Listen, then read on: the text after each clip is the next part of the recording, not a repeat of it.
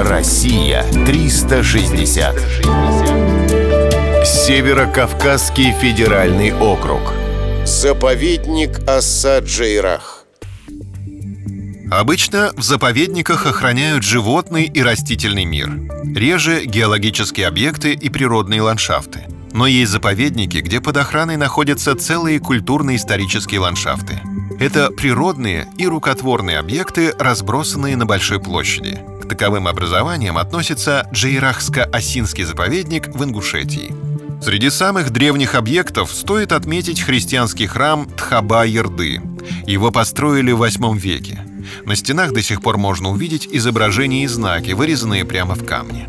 Это культовое сооружение на берегу реки Оса было построено на месте языческого святилища, которое очень почитали ингуши.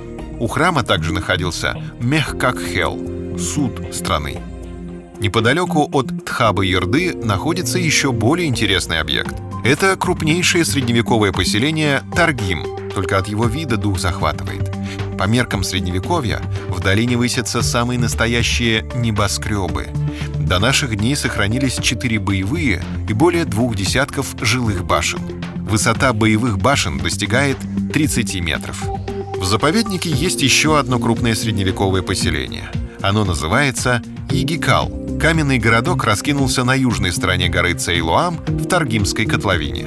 Здесь сохранилась одна боевая башня и более шести десятков руинированных башенных сооружений. В прошлом Егикал был культурным и экономическим центром горной Ингушетии.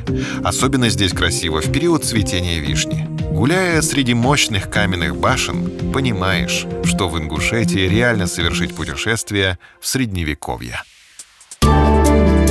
Россия 360.